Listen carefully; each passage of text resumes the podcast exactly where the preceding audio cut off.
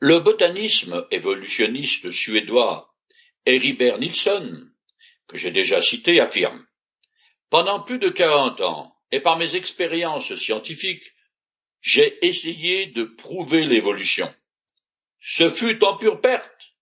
On peut même dire avec certitude qu'il n'est même pas possible d'en établir une caricature à l'aide des fossiles de plantes ou d'animaux. Leur disponibilité est pourtant si grande qu'on a pu reconstituer de nouvelles familles, mais l'absence des chaînons de transition ne peut pas être expliquée par un manque de fossiles. Ces déficiences sont bien réelles. Elles ne seront jamais comblées. L'idée de l'évolution est un pur acte de choix. Et pourtant, cette théorie de l'évolution est devenue petit à petit un dogme, une vérité évidente qui ne cherche plus de preuves et dont les problèmes ne sont même plus évoqués. Comment en sommes-nous arrivés là? Tout a commencé au siècle des Lumières avec le philosophe Kant, Voltaire et Descartes en particulier. Ils sont à l'origine d'un mouvement intellectuel qui met en avant l'usage de la raison comme seule source de connaissance. Cette nouvelle vision de l'homme a eu des conséquences considérables dans tous les domaines, dont bien sûr la science. Depuis le XVIIIe siècle, Dieu est mis d'office sur la touche lorsqu'il s'agit d'expliquer des phénomènes observables. C'est devenu le principe de base de toute recherche scientifique.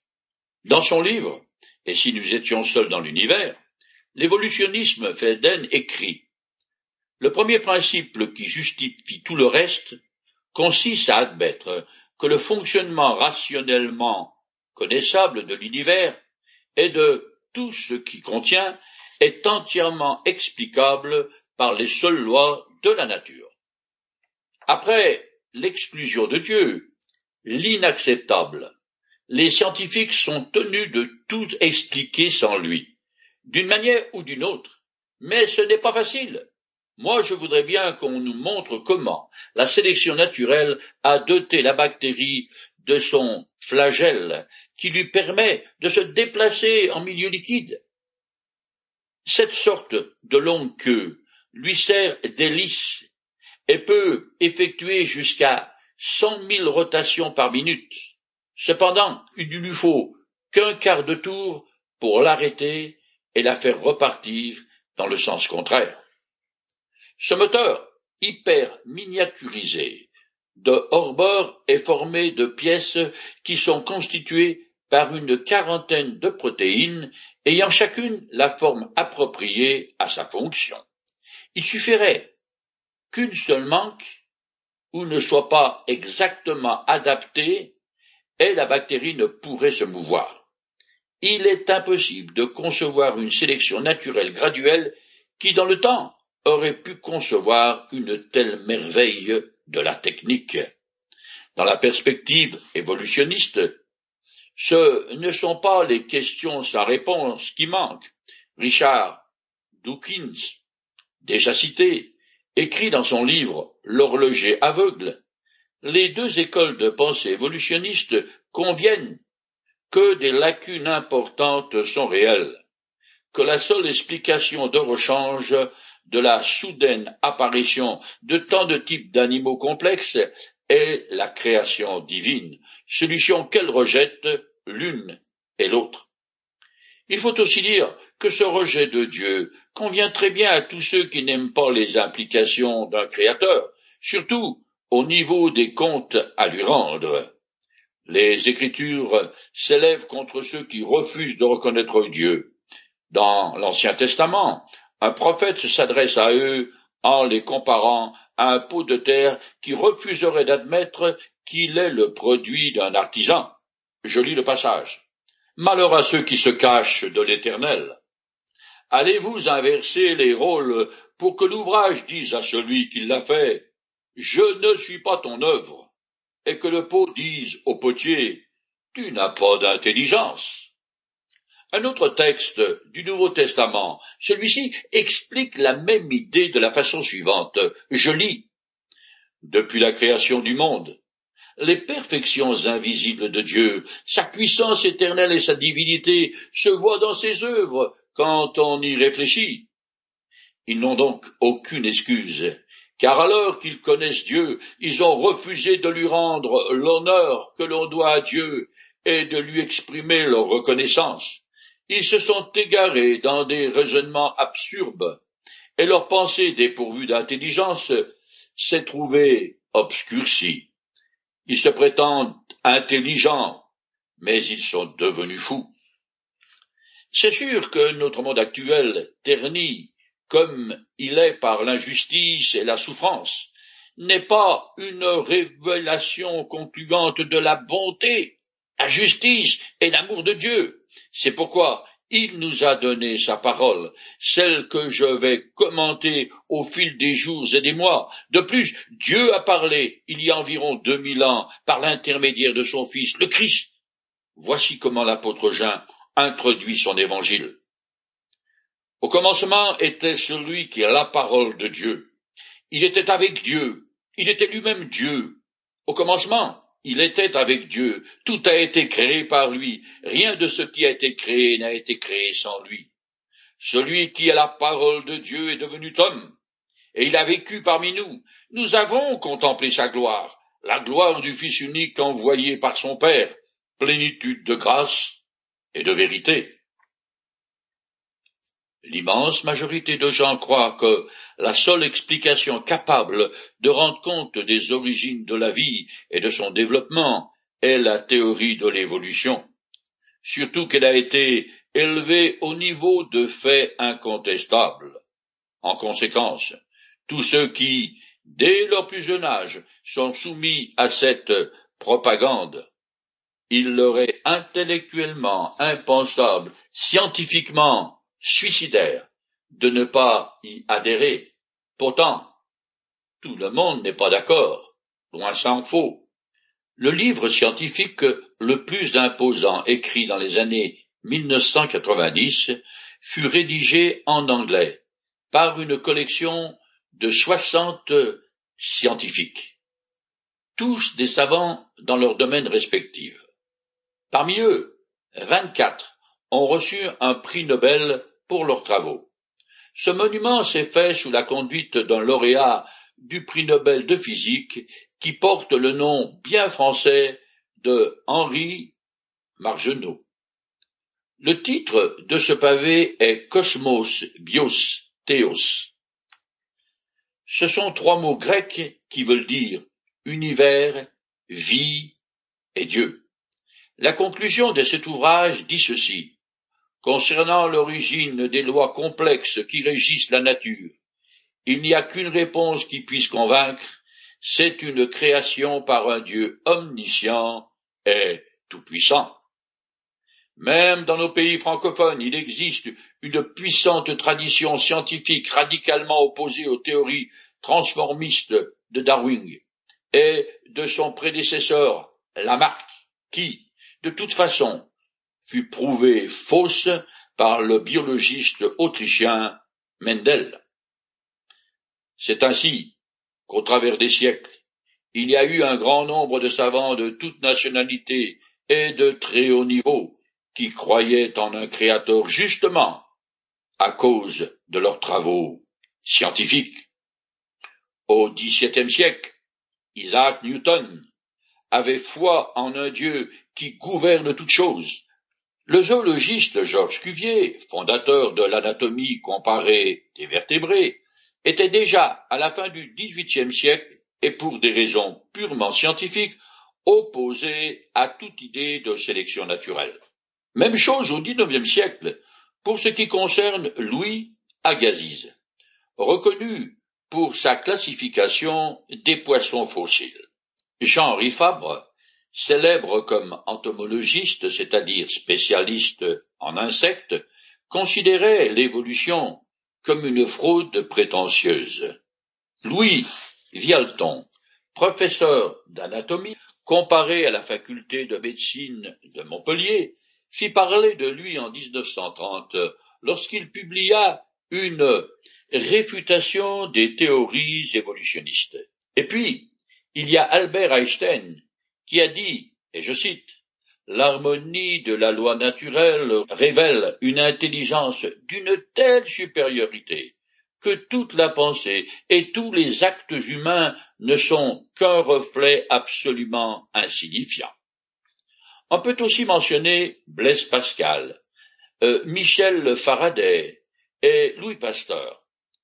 Chacun choisit de croire ce qu'il veut, mais dans la mesure où la vraie science consiste à évoluer, mesurer et tester ce qui est observable, elle est tout à fait compatible avec une foi personnelle en un Dieu créateur. J'en suis toujours au premier verset de la Genèse où Moïse a écrit Au commencement, Dieu créa le ciel et la terre. Il est difficile de quitter cette petite phrase si simple et facile à comprendre, mais tellement lourde de sens et majestueuse dans sa proclamation. Si Dieu, par l'intermédiaire de Moïse, avait tout expliqué en termes scientifiques, personne n'aurait jamais rien compris, ni à l'époque de la Genèse, ni même de nos jours. Les textes sacrés ont été rédigés à l'intention de toutes les personnes instruites ou pas, issues de toutes les nations et pour toutes les époques. Par comparaison avec le premier verset de la Genèse, je voudrais donner la définition de l'évolution selon un fameux scientifique américain du nom de Heber Spencer. Je vous avertis par avance qu'il va falloir vous cramponner au ridel, car ce petit paragraphe est rude. Je cite. L'évolution est une intégration de la matière et de l'actualisation concomitante du mouvement pendant lequel la matière passe d'une homogénéité indéfinie et incohérente à une hétérogénéité cohérente, pendant laquelle le mouvement conservé subit une transformation parallèle. Cela se passe de commentaires. Lorsque Moïse écrit Au commencement Dieu créa le ciel et la terre, il présuppose que Dieu est, que l'univers a eu un point de départ, une origine précise, qui n'est pas arrivé là tout seul, qu'il ne provient pas du hasard, mais qu'il a été créé par la volonté d'un Dieu créateur tout-puissant. À ce sujet, le sélection Raider Digest de novembre 1980 avait un article dans lequel l'astronome Robert Jacques directeur de l'Institut Goddard de recherche spatiale de la NASA, l'agence spatiale américaine disait ceci. L'essentiel de certaines conclusions de l'astronomie actuelle vient à attribuer à l'univers un commencement nettement défini et un moment donné du temps. Cette reconstitution scientifique des faits comprend les mêmes éléments fondamentaux que le récit biblique. Cette affirmation est étonnante, surtout de la part de quelqu'un qui se dit non-croyants. Il est vrai qu'aux États-Unis, la plupart des scientifiques, même athées, ont une attitude respectueuse vis-à-vis du livre saint, comme les musulmans envers le Coran. La foi en un créateur est la porte d'entrée incontournable pour accéder à la parole divine révélée. Celui qui veut venir à Dieu doit croire qu'il est là, présent, et qu'il est prêt à nous écouter tout raisonnement s'appuie sur des hypothèses de départ. C'est pourquoi les Écritures commencent par postuler l'existence de Dieu et présument qu'il est l'auteur de tout ce qui existe. L'ensemble des textes bibliques est bâti sur ce postulat. Toute méthodologie humaine fonctionne de la même manière. Elle commence par des présuppositions et des a priori dont la véracité reste à démontrer et construit dessus.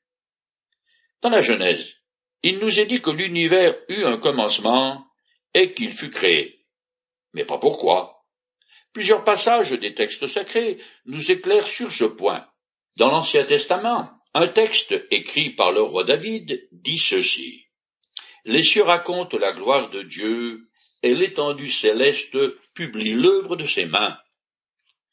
Et dans le livre de l'Apocalypse, le dernier du Nouveau Testament, nous disons Tu es digne, Seigneur notre Dieu, qu'on te donne gloire, honneur et puissance, car tu as créé tout ce qui existe. L'univers entier doit son existence et sa création à ta volonté. Ces passages enseignent que Dieu a créé l'univers pour lui-même, parce que ça lui faisait plaisir de faire ainsi, et aussi pour manifester ses attributs divins, sa gloire et sa puissance. Peut-être que cet univers, avec ses galaxies et milliards d'étoiles, ne vous plaît guère. Peut-être auriez-vous voulu que la Terre se trouve ailleurs ou soit différente. Mais de tout convient à Dieu, qui n'a demandé l'avis de personne avant de tout créer pour lui-même. En fait, il ne m'a pas demandé si je voulais être français, ni dans quel village je voulais naître. Bien sûr, s'il m'avait donné ce choix, j'aurais voulu naître en Alsace. Mais il ne l'a pas fait, ni sur ce point, ni sur tous les autres qui concernent ma vie. Pour ce qui est de l'univers, la raison essentielle de son existence est que Dieu l'a créé parce que ça lui plaisait d'agir ainsi. C'est important de souligner parce qu'on est loin, très loin, d'un gros coup de hasard chanceux. D'ailleurs, il y a un texte du livre de Job dans l'Ancien Testament qui décrit la joie qui entoura la création. Je la cite. Quand les étoiles du matin éclataient unanimes dans des chants d'allégresse, et que tous les anges de Dieu poussaient des cris de joie. L'autre raison pour laquelle Dieu créa est qu'il voulait établir une relation personnelle avec ses créatures.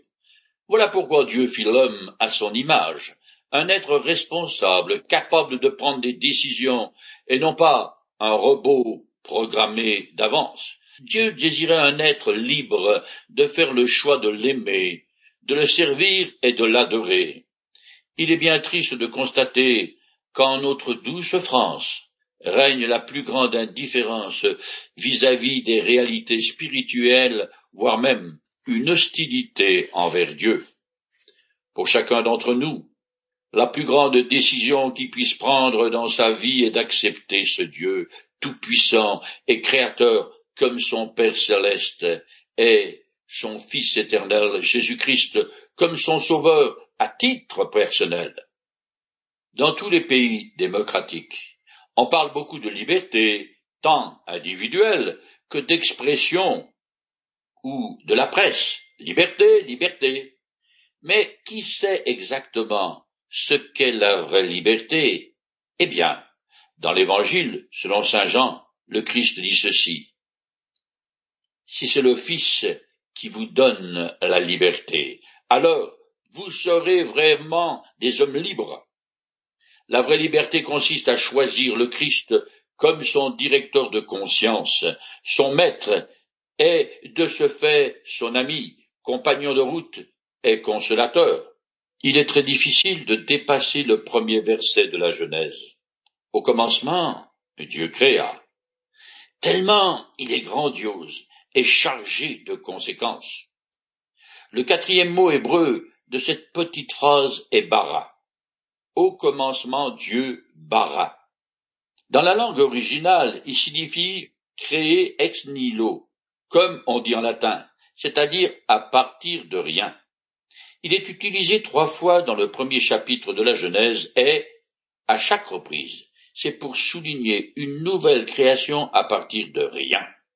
La première fois, pour faire surgir du néant les cieux et la terre. La deuxième fois, pour l'apparition des êtres vivants. Je cite le verset.